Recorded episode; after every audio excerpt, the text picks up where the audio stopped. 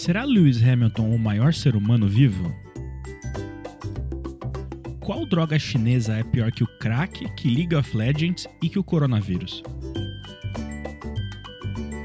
Qual é o problema dos Barn Finds brasileiros? Tudo isso você confere aqui, no primeiro episódio do único podcast que não tem uma só palavra a dizer sobre as eleições nos Estados Unidos. Confira!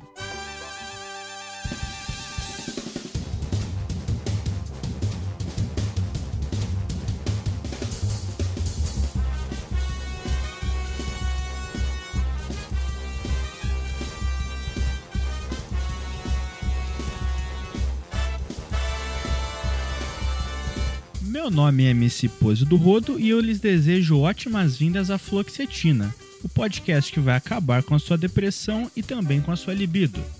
Primeiramente, eu peço desculpas porque a qualidade do som tá bem longe do ideal. Isso ocorre porque eu comprei uma interface de áudio dia 23 de outubro, só que eu comprei de Manaus, né? E a distância entre Manaus e São Paulo é maior do que a distância entre a China e São Paulo, ou que a distância entre a Lua e São Paulo, ou que a distância entre o Sol e São Paulo porque o prazo que me foi dado foi de 19 dias. Mas aí eu entrei no site dos Correios e vi que era tudo uma pegadinha. O prazo de verdade é de 38 dias e eu vou receber essa desgraça só no dia 2 de dezembro. Você já lutou contra a privatização dos Correios hoje? Eu também sou contra a privatização dos Correios. Eu não acho que os Correios tinham que ser privatizados. Eu acho que eles tinham que ser extintos. Todas as agências da empresa brasileira de Correio e Telégrafos deveriam ser explodidas e transformadas em museus sobre a incompetência humana. E só para garantir também era bom salgar a terra para nada crescer nesse território amaldiçoado. Imagina morar numa casa, numa construção ou num terreno que um dia foi uma agência dos Correios. Seria o equivalente a morar num terreno que um dia foi um cemitério indígena em filme americano. Os pertences pessoais do azarado que morar num lugar desse iriam simplesmente sumir sem justificativa, sem explicação racional. Você teria que comprar um celular novo uma vez por semana no mínimo. Se bem que em uma semana dos Correios, um ser humano normal já vai ver o quê? Uns dois anos passarem? Dá para comprar um iPhone de outro modelo já. Bem, tem um assunto sobre o qual eu não queria fazer piada, né? Mas eu tenho medo, assim, do, dos Correios terem errado o caminho, né? E minha encomenda ter ido parar no Amapá. Aí ferrou. Aliás, se tiver algum amapaense me ouvindo, a vantagem é que já vai ter o quê? Mais uns 15 episódios disponibilizados desse podcast quando você ouvir o primeiro, né? Você é um privilegiado, de certa forma. Mas eu acho que é bom falar um pouquinho sobre essa situação do Amapá, sim, porque é uma coisa que está sendo um pouco ignorada nas grandes imprensas, assim, né? Só estão falando de eleições nos Estados Unidos. Até a reabertura do Parque do Inhotim está recebendo mais atenção do que a calamidade no Amapá. Se você não sabe ainda, eu vou trazer a notícia até você. Fluoxetina Cast também é informação. 13 dos 16 municípios do Amapá estão sem energia elétrica há 5 dias. Os outros três, eu presumo, não têm energia elétrica mesmo. E como ninguém se importa muito com o Amapá, ninguém tá nem aí. É como se os 35 mil habitantes do Amapá fossem irrelevantes e não tivessem direitos. O governo federal quer que se foda, tá mais ocupado botando fogo no Pantanal, sei lá, ou tentando ajudar o Trump nas eleições. O governo estadual nem sei se existe. Você sabe quem que é o governador do Amapá? O Amapá tem governador? Ou quem são os senadores do Amapá? Eu não faço a menor ideia, não sei de que partido são. Na verdade, pensando melhor, acho que eu não conheço nenhuma pessoa do Amapá. As pessoas falam que o Acre não existe, né? Que o Acre é o estado falso e irrelevante da federação, mas a verdade é que ó, eu consigo mencionar pelo menos três acrianos. Ó, obviamente tem a Marina Silva, o Enéas, que todo mundo sabe que é do Acre, Chico Mendes, goleiro Everton, da seleção brasileira e do Palmeiras, Glória Pérez, escritora de novela da Globo, e ainda conheci um sujeito que fez faculdade comigo e com certeza era do Acre, eu posso garantir que ele era do Acre. Eu já tive até um web amigo de Rondônia, cara, e o moleque não morava nem em Porto Velho, ele morava numa cidade mais underground. Mas eu não conheço ninguém que seja do Amapá, cara. Eu sei que tem senadores. O Sarney, por exemplo, se elegia pelo Amapá, mesmo sendo do Maranhão. Então fica o questionamento: será que o Amapá realmente é um estado de verdade? Ou é só um esquema para eleger deputados e senadores? Porque todo mundo que a gente conhece é político no Amapá. Quem que vota neles? Essas pessoas existem? Fica aí a denúncia, Ministério Público Federal. Ó, procurei aqui no Google Amapaenses famosos. O primeiro resultado é um vídeo. A Amapaense é escolhida a adolescente mais bonita do Brasil, mas ela não é famosa, desculpa. Cantora Cássia Caroline, com K e o Cássia com Y. Faz mashup de músicas famosas durante os shows. Eu não sei quem é a Cássia Caroline, então. Ó, achei uma amapaense famosa aqui, a Fernanda Takaya. Vocalista do Pato Fu e supostamente natural da Serra do Navio. Mas alguém de vocês aí conhece a Fernanda Takai? Pode confirmar que ela é de fato do Amapá e que isso também não é fake news da Wikipedia? Me avisa nos comentários, por favor. Se você é amapaense, conhece algum amapaense ou já esteve no Amapá, diga nos comentários como que é o Amapá, cara, como que funciona. E no próximo episódio desse podcast eu vou trazer algum fato curioso e divertido, ou talvez mais fatos curiosos e divertidos sobre a história do Amapá. Porque você já sabe que o Acre foi comprado barra tomado da Bolívia. Mas e o Amapá? Você sabe alguma coisa sobre a história do Amapá? Eu não sei absolutamente nada, mas semana que vem a gente vai descobrir. Bem, se você é amapaense está me ouvindo e ainda não voltou energia no Amapá, força, solidariedade, tudo de bom para você. E se você é o presidente da República, algum secretário do governo, alguma pessoa influente no governo federal, dá um help lá pros caras, velho. Para de ficar postando bagulho de eleição nos Estados Unidos, eleição municipal e ajuda quem tá passando necessidade do Brasil, firmeza? Agora vamos ao momento mais esperado desse podcast.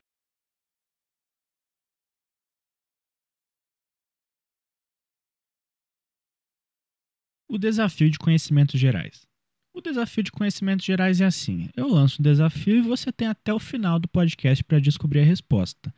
Não vale procurar no Google, não vale perguntar para amigo, não vale roubar. Se você fez isso, você perdeu. Mas tudo bem, todo mundo perde alguma coisa na vida. E se você conseguiu, meus parabéns. Mas não tem nenhum prêmio. Só peço que não deixe a resposta nos comentários, porque é sacanagem, né? Vai dar spoiler pros malucos. Eu vou apagar, vou te censurar, se for possível. Eu não sei mexer nessas plataformas, mas eu vou descobrir só para apagar. O desafio é o seguinte: qual dos super hits da cantora Cyndi Lauper na verdade é um cover? Até o final do podcast eu volto com a resposta. Agora é hora de falar de Lewis Hamilton, um homem que possivelmente é o maior ser humano vivo. Eu pensei nisso com muito carinho, e assim, talvez ele fique atrás da Michelle Obama ou do rapper Pitbull. Mas eu não vou falar desses dois no episódio de hoje, porque assim, qualquer um deles levaria no mínimo uma hora para ser descrito de uma maneira decente e eu não quero cometer nenhuma injustiça. Então vamos falar só do Lewis Hamilton. Se você é uma pessoa minimamente informada, você sabe que no dia 25 de outubro, no Grande Prêmio de Portugal, no Autódromo de Portimão, Lewis Hamilton faturou sua 92ª vitória na Fórmula 1 e se isolou como o maior vencedor de grandes prêmios da história. Não satisfeito, na última corrida, no dia 1 de novembro, o inglês venceu o GP da Emília-Romanha e faturou sua 93ª vitória. Dessa forma, ele não tem só mais vitórias que o Schumacher, ele tem mais vitórias que o Prost e que o Senna combinados. É um número completamente absurdo, ainda mais considerando que a média de vitórias por corrida disputada dele é maior também do que a média de qualquer piloto da era moderna. Os dois únicos pilotos que têm uma porcentagem maior que a deles disputaram muito menos corridas na década de 50, quando a Fórmula 1 era praticamente um outro esporte. São o Fangio e o Alberto Ascari. Mas somando o número de corridas disputadas pelos dois, não dá nem a quantidade de vitórias do Hamilton. Isso é mais um ruído estatístico de uma época muito menos competitiva do que realmente algo próximo da consistência que só Lewis Hamilton mostrou. Mas aí vai ter sempre algum idiota para falar: ah, não, mas na época do Prost tinha o Senna, na época do Senna tinha o Prost, na época do Piquet tinha o Nigel Mansell, tinha o De Césares, né, que fazia as provas ficarem bem mais difíceis e emocionantes do que deveriam ser. Então aí eu pergunto: o Hamilton correu contra só idiota. Fernando Alonso é um piloto ruim. O Alonso foi bicampeão, super jovem, contra o Schumacher que dirigiu um carro melhor. Eis que Lewis Hamilton, com 22 anos, chega à McLaren juntamente com o Fernando Alonso e faz o quê? O mesmo número de pontos que o Fernando Alonso e ainda fica na frente pelo desempate. Ele deixou o Alonso tão feliz com essa rivalidade que o Alonso pediu para sair no ano seguinte. Se você também é fã de Fórmula 1 e se você não gosta do Lewis Hamilton por algum motivo, deixa nos comentários para mim a resposta. Qual companheiro de equipe venceu Fernando Alonso? Algum fez isso no ano de estreia na Fórmula 1? Algum novato já desbancou o atual campeão no ano da estreia dele? Não pesquisei a informação, mas eu tenho quase certeza de que a resposta é a mesma para a seguinte pergunta: Algum outro piloto já venceu em todas as suas temporadas de Fórmula 1, tendo disputado mais de 10 temporadas? Resposta é não. Até com a Mercedes meia-boca de 2013 ele conseguiu uma vitória na Hungria e ainda levou a polha. E quando ele foi para a Mercedes, muita gente, incluindo esse bobão que vos fala, achou que ele estivesse fazendo besteira, porque a Mercedes tinha um carro bem ruim até 2012. A McLaren era bem melhor. A Mercedes tinha ficado só em quinto lugar no Mundial de Construtores em 2012. Mas mesmo assim, com o carro que não era lá essas coisas, Lewis Hamilton e Rosberg botaram a Mercedes em segundo lugar no Mundial dos Construtores em 2013. E no ano seguinte, o Hamilton mostrou que ele tem o dom da premonição, ou então ele tem um conhecimento muito avançado sobre como o mundo e a Fórmula 1 funciona, que está acima da nossa compreensão. Porque em 2014 os motores de Fórmula 1 mudaram dos V8 para os V6 turbo e a Mercedes subitamente se tornou o carro mais rápido do grid. Pelo menos nas mãos do Hamilton e do Rosberg também, que era assim um baita piloto, apesar da cara de príncipe encantado dele, que faz as pessoas terem um certo preconceito. Eu poderia ficar mais meia hora falando sobre feitos impressionantes do Hamilton na Fórmula 1. Ele quase foi campeão no ano de estreia dele, o que literalmente só aconteceu no ano de estreia da Fórmula 1, e não foi por um pontinho por causa de um erro de calor que ele cometeu no penúltimo GP e de uma falha mecânica no último. Nenhum outro estreante chegou perto de ter esses números. Nem o Alonso, nem o Vettel, nem o Schumacher, nem o Ayrton Senna, nem o Prost, porque ninguém chegou. Mas sempre vai ter um idiota para falar que ele foi campeão porque ele dirigiu o melhor carro. Como se o Senna tivesse sido campeão na Toleman. Ele nem conseguiu vencer pela Toleman. Ayrton Senna, ídolo máximo inclusive do Hamilton. Aí tem também os bobões que falam: ah, esses carros de hoje não quebram igual os de antigamente, os carros de hoje se dirigem sozinhos. Você já viu o volante de um carro de Fórmula 1 de hoje? O tanto de botão que aquilo ali tem? O maluco tem que ser pianista, cara. Ele tem que saber ajustar lá brake bias, ERS, DRS. Se você acha que é fácil, faz o seguinte: pega o jogo de Fórmula 1, desliga as assistências e tenta dar uma volta sem rodar. Pode dar a volta devagarinho. Mas você não vai conseguir, você vai rodar, capaz de você rodar inclusive na largada. Agora imagina se você tivesse que dirigir um carro desse e apertar 150 botões ao mesmo tempo enquanto está ouvindo um rádio, enquanto está sendo submetido a uma força G que poderia praticamente quebrar seu pescoço se você não tiver o preparo físico necessário. E sim, os carros de hoje são muito mais confiáveis que os de antigamente, eles quebram muito menos, mas isso também é mérito do piloto. Eu tenho certeza que um Renault dirigido por um motorista experiente e cuidadoso vai rodar muito mais, durar muito mais do que um Nissan dirigido por alguém que faça day trade.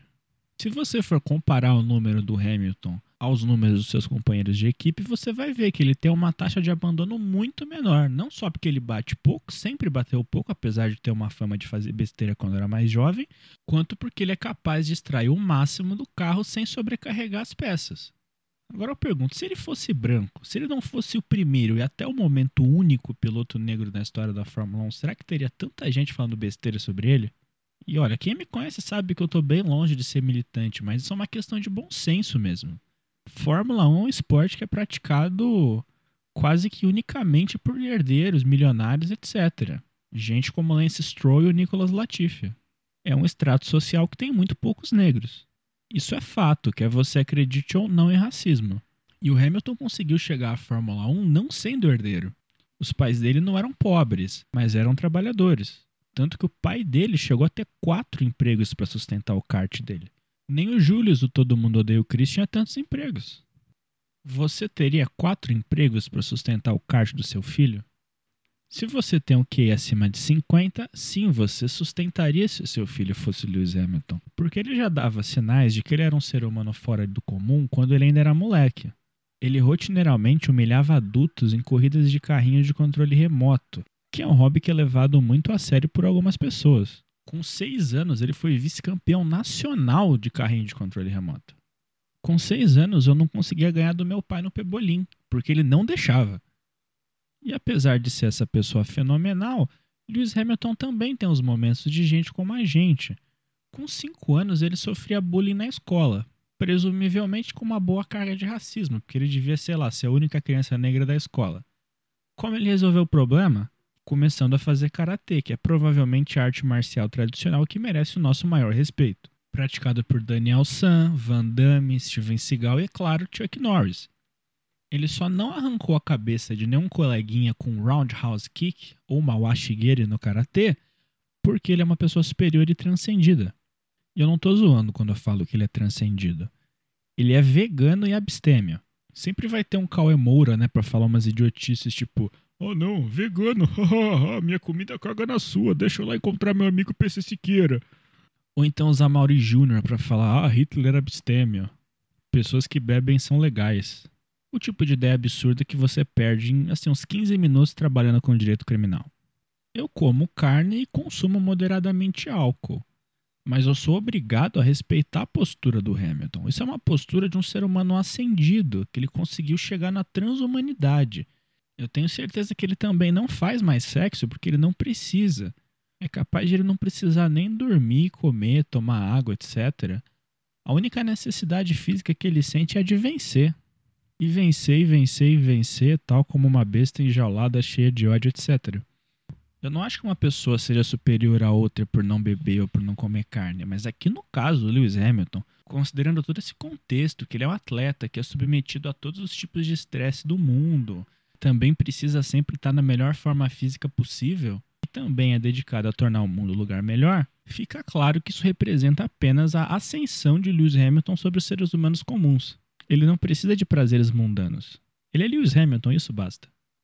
Eu tinha esboçado o assunto dele ser negro, mas acho que cabe falar mais um pouquinho sobre isso. Queria lembrar vocês que ele chegou à Fórmula 1 não foi ano passado, não foi esse ano, foi em 2007. Em 2007 ainda não tinha nem inventado o feminismo, não tinha cancelamento, não tinha escracho, nem o conceito de palmitagem existia. Não era normal tantas empresas terem programa de diversidade. Não tinha Maju Coutinho no Jornal Nacional. Não tinha presidente negro nos Estados Unidos. Inclusive, pensando melhor, considerando que a vitória do Barack Obama foi no ano seguinte à estreia do Hamilton na Fórmula 1 e também no ano do primeiro título do Hamilton, eu acho bem seguro dizer que o Hamilton abriu o caminho, a indicação e a vitória eleitoral do Barack Obama. Você tinha um negro estreando no lugar que praticamente só tinha branco e tipo dois, três japoneses, e ele mostrou em dois anos que ele já era o melhor da história. Então eles pensaram, talvez assim, até 2010 a gente já vai ter percebido que o Obama é o melhor presidente da história dos Estados Unidos. Isso não aconteceu. Mas porque o Obama também não é o Hamilton. Se fosse Michelle Obama eleita, talvez desse certo. Essa é a minha hipótese. Sem Hamilton campeão da Fórmula 1, Barack Obama não seria presidente dos Estados Unidos. Então, Barack Obama, agradeça o Glock por ter dado aquela espalhada em Interlagos. Voltando ao assunto. Para chegar à Fórmula 1 sendo negro, é preciso muito talento. Em 2007 era ainda mais difícil. Mesmo com o Hamilton abrindo o caminho, nenhum outro conseguiu chegar. Isso é só um dos indicadores da vastidão do talento do Hamilton, e não só do talento, da superioridade como pessoa. Assim, eu não vou falar muito sobre política porque é chato. Só tem uma coisa mais chata que política: atleta falando de política.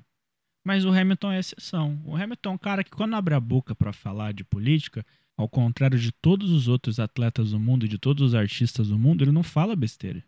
Ele só defende causas que, assim, se você não defende, você é um psicopata. Causas como a polícia não deve ter permissão para matar. Se um policial matar um civil injustificadamente, ele deve responder pelo crime. O caso da Breonna Taylor é um caso simplesmente escabroso e o Hamilton tomou posição nesse caso e ainda foi xingado por um bando de babaca. Porque homicídio é uma coisa que é muito bem vista na sociedade. Desde o seu professor de história stalinista até aquele seu tio que defende a ditadura. Então, o posicionamento político do Hamilton merece destaque. Porque não é um posicionamento político que ele faz para ganhar like, é um posicionamento político que ele faz para tornar o mundo um lugar melhor. Um mundo no qual matar inocentes não seja visto como aceitável em hipótese nenhuma. Mais um fato que demonstra a superioridade de Lewis Hamilton ele sabe andar de monociclo. Ele aprendeu a andar de monociclo porque a rivalidade dele com o Rosberg, ainda na época do kart, era tão nervosa que um queria ser melhor que o outro em tudo que eles faziam. Até no monociclo ele é viciado em vencer. O Hamilton se mudou para Mônaco para pagar menos impostos. Você acha que o dinheiro dele deve ficar na mão do Hamilton ou na mão do Boris Johnson? Se você não é literalmente fascista, você vai concordar com a postura do Hamilton. Quantas pessoas você conhece que são heptacampeões mundiais de Fórmula 1, que sabem andar de monociclo, que não precisam nem de álcool, nem de carne ou qualquer produto de origem animal para viver, que praticam elisão fiscal, que são parças do Neymar, que se posicionam sobre política apenas de maneira acertada e que já tiveram uma participação especial numa música da Cristina Aguilera? Eu acho que nenhuma. E por isso que eu digo que o Hamilton não é o maior ser humano vivo, porque ele obviamente não é humano. O Hamilton ou é um ciborgue, ou ele é um alienígena, ou mais provavelmente ele é literalmente um enviado de Deus. Eu acho que entraria aqui numa discussão metafísica, né, sobre ser humano ou não, mas mesmo que ele seja filho de dois seres humanos, eu acho que ele superou a humanidade, ele não pode mais ser considerado um mero humano, um mero mortal. Qual a sua posição filosófica sobre o assunto? Quero que você me diga nos comentários. Agora eu preciso fazer um anúncio de utilidade pública. Se você acha que o governo chinês pretende dominar o mundo manipulando as eleições dos Estados Unidos, você está muito enganado. Se você acha que eles criaram o coronavírus para dominar o mundo, você é pode ser chamado de idiota útil, com todo respeito. Os chineses têm sim um plano de dominação global. E para isso eles criaram a droga mais potente já inventada, o Genshin Impact. Essa é uma droga de baixa letalidade. Ela causa a morte apenas da vida social dos usuários, assim como day trade e LoL. E assim como essas duas drogas, e assim também como o pó, ela acaba com a vida financeira dos usuários. E aí você me pergunta, o que é Genshin Impact? Genshin Impact é um joguinho que tem para computador, Android, iPhone, PlayStation 4, PlayStation 5, Xbox, não sei o que, só não tem para Nintendo Switch, mas já tá chegando. E é uma cópia descarada do Zelda Breath of the Wild, só que é de graça, teoricamente. Ao contrário do Zelda, esse jogo não tem início, meio e fim. É um jogo que é feito para você jogar para sempre e ficar viciado.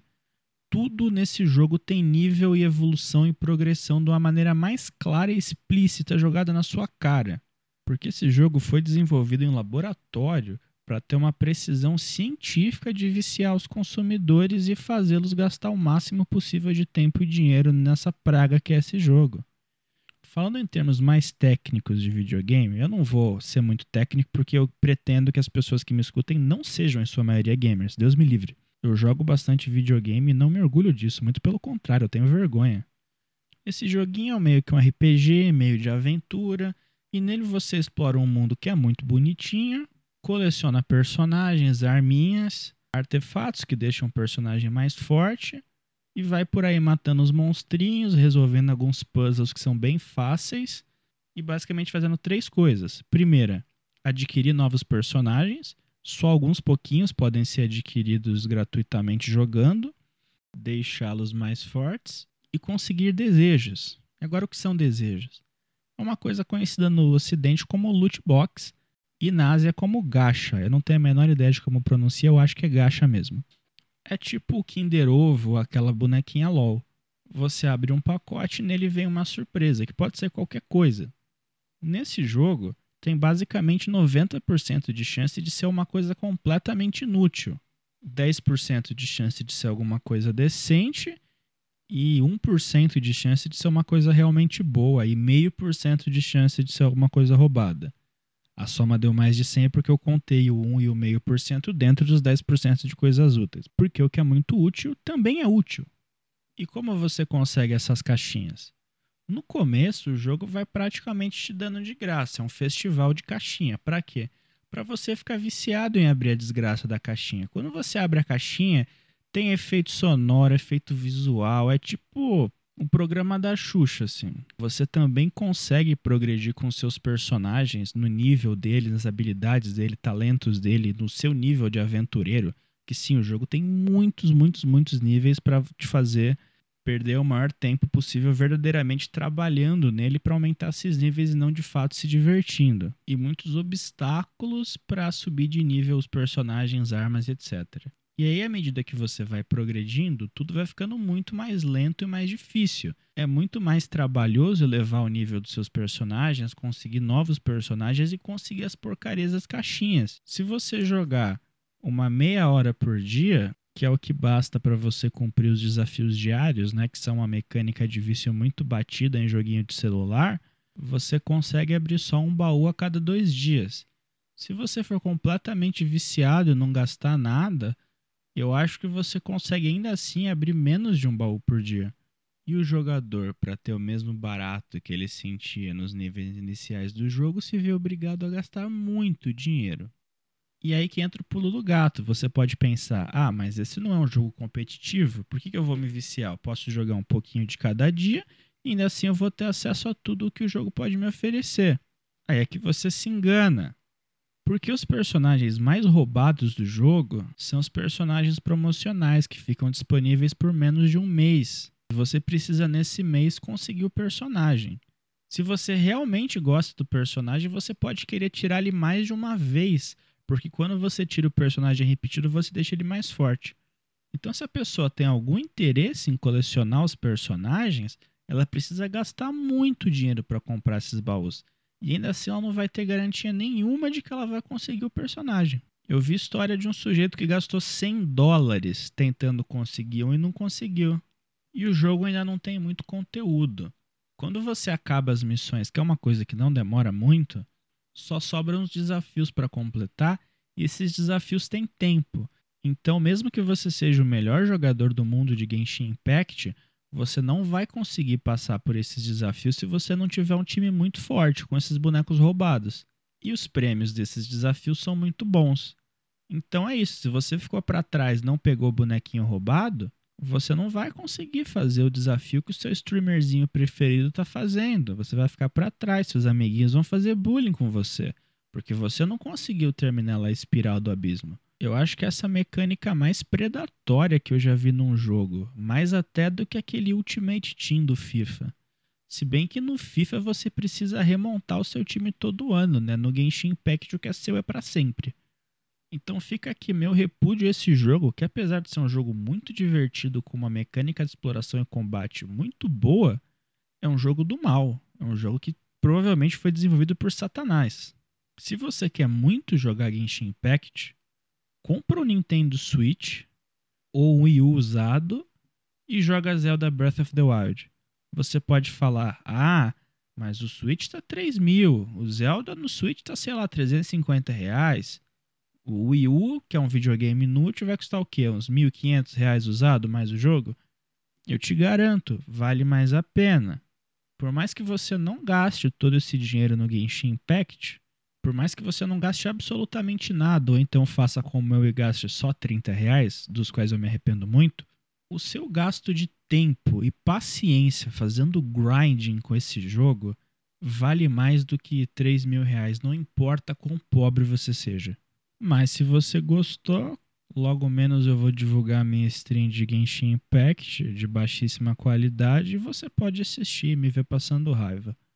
E se você for o tipo de pessoa que dá dinheiro para streamer, você pode me dar dinheiro para eu comprar baúzinho para tirar mais garotas mágicas para ter no joguinho. Ou quando eles lançarem roupinha para os bonequinhos, que eu ainda não entendi por que, que não existe nesse jogo, eu posso comprar roupinha para os bonequinhos também. Mas eu não vou fazer isso com o meu dinheiro porque eu passei dessa fase uns dois meses atrás.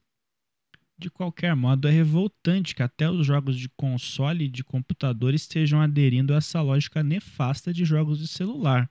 Isso é só mais um dos indícios de que Steve Jobs era o anticristo e que os smartphones representam o exato oposto do que Lewis Hamilton representa para a humanidade. Eles representam desgraças, destruição, miséria, depressão, ódio, dancinhas do TikTok, influencers, day trade, harmonização facial e cancelamentos do Twitter. Eu não vou falar mais disso hoje, mas no próximo episódio eu vou expor com mais clareza porque eu odeio muito smartphones e o que pode ser feito para melhorá-los. Spoiler: a proibição do TikTok é vital, mas o Twitter também precisa ser criminalizado. E falando em grandes desperdícios de tempo e de dinheiro, você conhece algum maior do que colecionar carros? Eu acho que não. Um amigo meu, magrão da firma, que é um cara por quem eu nutro imenso respeito e certamente é o maior conhecedor de carros, pelo menos de carrinhos da Hot Wheels do Brasil, me sugeriu que eu falasse de dois temas no podcast de hoje. Como eu já falei do Lewis Hamilton, por que não falar um pouco mais de carro? Talvez porque eu não entenda absolutamente nada de carro eu entendo tanto de carro quanto de mecânica quântica. Se bem que essa foi uma comparação meio ruim, porque eu já vi o segredo e quem somos nós. Então acho que eu entendo bastante de mecânica quântica até. Eu entendo menos de carros do que de culinária. Mas eu gosto de falar de assuntos que eu não domino, inclusive de falar de assuntos sobre os quais eu não sei absolutamente nada. Se eu não gostasse, eu teria feito química, engenharia ou medicina, não direito, que é o grande arrependimento da minha vida. Esse meu amigo pediu para falar de um cara aí, o tal de Agnaldo de Valinhos. É um cara aí que vende carros usados. O problema é que eu não sei quem é esse cara. Eu tive que pesquisar na internet. De acordo com a internet, esse cara vende uns carros usados e acaba convencendo os consumidores de que muitos carros que são uma porcaria são verdadeiros carros colecionáveis, como um Golzinho 1.0. E com todo respeito, eu discordo do meu amigo e discordo da internet. Esse cara aí, o Ricardo de Jaguariúna, tá certinho. Todo carro é colecionável, tudo é colecionável. Coleção é por definição ter algo que você não precisa e que vai ser inútil eu tenho muito lugar de fala sobre esse assunto. Eu estou olhando agora para uma coleção de mini carrinhos de Fórmula 1 que eu tenho, que deve ter me custado uns 400 reais e eles já não estão lá em ótimo estado, não. Eu sou louco para desovar esses carrinhos, mas eu acho que nenhum otário compraria por algum preço decente, não. Se você tiver interesse, deixa nos comentários. Eu já tive coleção de absolutamente tudo, de selo, de figurinha, de álbum da Copa, nunca consegui completar, inclusive. Tem uma coleção de mini garrafinhas de vinho espumante e outras bebidas. A clássica coleção de rolhas. Até uma coleção de CDs eu fiz numa época que ninguém mais comprava CDs. E eu tenho CDs que são até meio raros no Brasil. Eu tenho o CD do Dixie Drags. Quero ver você encontrar isso à venda. E o que essas coleções representam? Gasto de dinheiro à toa e um desperdício de espaço, que é um recurso muito raro na caixinha de fósforos onde eu moro. Então, o que eu posso dizer sobre coleção e colecionadores? O colecionador é, antes de tudo, um otário, e otário existe para se ferrar mesmo. Eu não acho que o Oswaldo de Hortolândia seja uma pessoa que haja de má fé. Até porque no mercado de carro usado você pode simplesmente jogar no Google e pegar as informações sobre o veículo que você pretende adquirir. O sujeito não está vendendo nada obscuro que exige um conhecimento técnico inalcançável. E eu não estou nem falando isso por medo de processo, até porque o meu medo em se tratando de um negociador de carros usados não é ele me processar, nem ele me quebrar na porrada. Meu medo é ele passar uma maré turbo pro meu nome, cara. Eu falo isso porque, ao contrário do Celso Russomano, eu acho que quando você vai fazer um investimento desse, você tem que pesquisar. Se um carro é colecionável ou não é um assunto subjetivo. Se o camarada não falar um negócio absurdo, uma mentira objetiva mesmo, tipo, ah, esse Fusquinha com motor AP e 5 marchas faz de 0 a 100 em 4 segundos, ou que o Megane é melhor que um Chevectra, ele tá só vendendo o peixe dele. Se ele não fez sacanagem no odômetro do carro, se não escondeu batida, que são coisas bem comuns, né? Eu acho que já tá ótimo já. É mais do que a pessoa que pretende comprar um carro, ainda mais comprar um carro para colecionar, merece dizê-lo. Você vai comprar um bagulho inútil que só serve para poluir o meio ambiente, sabe? O vendedor desonesto, de repente, é a retribuição do planeta Terra. Repito, eu não tô falando que o Rivaldo de Mojimirim é isso. Eu nem conheço o cara e acho que não seja mesmo. Todo o meu respeito ao trabalho dele. Alguém precisa vender os golzinhos 1.0, né? Se ele falou que o carro é colecionável e alguém acreditou, é porque é colecionável. Pelo menos para aquele cara é colecionável. Mais colecionável que os gibi da Turma da Mônica que eu tenho até hoje, ele é. Agora, uma coisa que eu preciso criticar, que eu não sei se é esse rapaz aí que faz, eu acho que não, pelo que eu entendi, é o tal do Barney Find brasileiro. O que, que é um Barney Find? É um termo em inglês que descreve um carro clássico descoberto em um galpão ou em qualquer outro lugar depois de anos esquecido. Em países como os Estados Unidos e a Inglaterra, é possível que isso aconteça mesmo.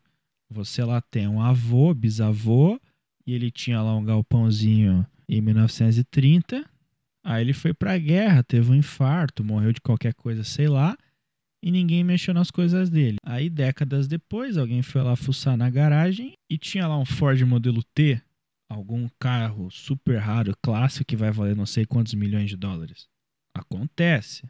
Só que a gente tá no Brasil, cara. No Brasil a gente não tem dinheiro para não explorar os bens dos parentes mortos.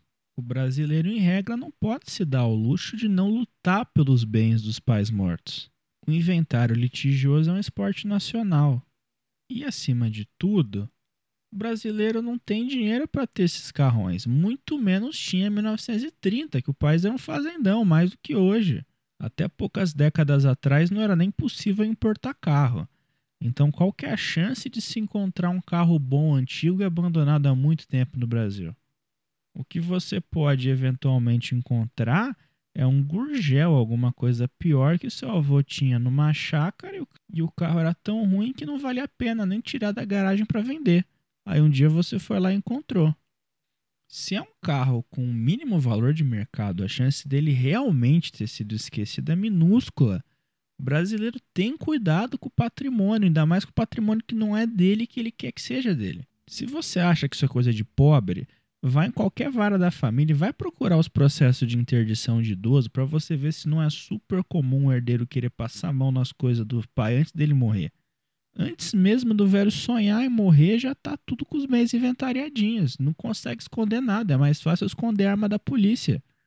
Então é isso, eu não acredito em Barney Find brasileiro. Então, se você encontrar um carro em condições patéticas, essas condições provavelmente foram atingidas andando com manutenção ruim.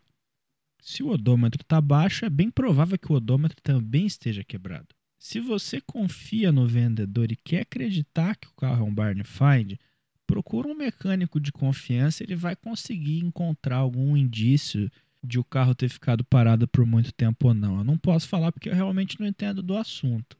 Mas a possibilidade de um Barney Find brasileiro ser legítimo é menor do que a chance do Felipe Neto ser eleito presidente do Brasil em 2022. E é isso aí, acho que eu não tenho mais nada a dizer sobre o Lewis Hamilton, sobre o Genshin Impact, nem sobre os Barney Finds brasileiros. O que significa que esse episódio está quase acabando. Mas antes eu vou dar a resposta do desafio, é claro.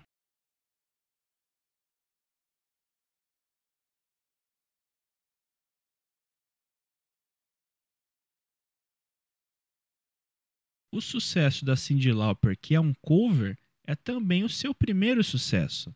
É Girls Just Wanna Have Fun, que curiosamente foi composta e originalmente gravada por um homem, Robert Hazard, que entretanto gravou só uma demo, nunca lançou a música comercialmente.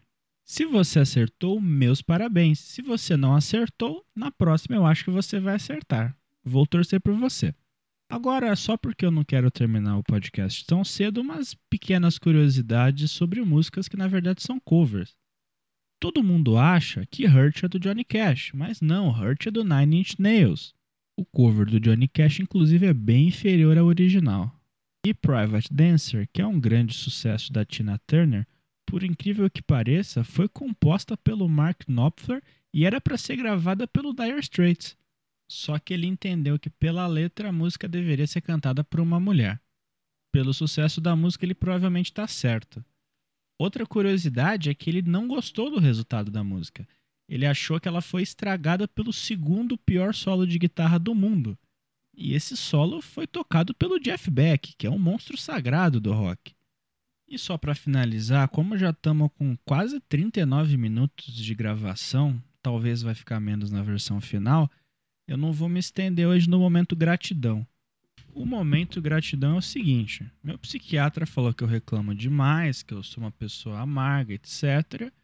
Então eu deveria dedicar um momento da minha vida a agradecer por aquilo que me faz feliz, etc. Minhas primeiras quatro gratidões são pelas quatro demissões do Rodrigo Constantino, porque ele achou que seria uma boa ideia dizer que o estupro é culpa da vítima em rede nacional é uma coisa muito liberal a se dizer, né? Assim como, sei lá, você culpar uma vítima de homicídio ou de roubo pelo crime, né? Isso eu não vejo acontecer. Mas é o Rodrigo Constantino, né? Eu já leio as coisas que ele escreve desde o Orkut, quando ele era conhecido como Rodrigo Espantantino, porque ele ficava fludando todos os grupos que ele conseguisse fludar com os textões dele. Agora vai ser engraçada a amizade dele com Olavo de Carvalho, pessoas que ele sempre criticou porque agora essa é a última opção que ele tem, né? Se misturar o que há de melhor no jornalismo brasileiro. Alan dos Santos, Terça Livre, os meros brasileiros que foram capazes de desnudar toda a fraude eleitoral ocorrida contra Donald Trump. São pessoas de imensa credibilidade. Mas é isso aí, galera. O primeiro episódio desse podcast chegou ao fim. Muito obrigado por ter ouvido até o final. Por favor, diga o que você achou nos comentários. Se gostou, deixa o like, segue, ativa o sininho, etc e tal. E manda isso para os seus amigos doentes que você acha que vão gostar disso aqui. E por fim, tenho mais agradecimentos a fazer. Gostaria de agradecer ao meu amigo Texuga Onador pelo apoio moral a esse podcast, por ter me alertado sobre os riscos do Genshin Impact, ao Jason Shaw do audionautics.com com X e ao Kevin MacLeod do filmmusic.io pelas músicas gratuitas e sem royalties disponibilizadas em seus respectivos sites. Forte abraço e até a próxima. Semana que vem tem mais, se Deus quiser.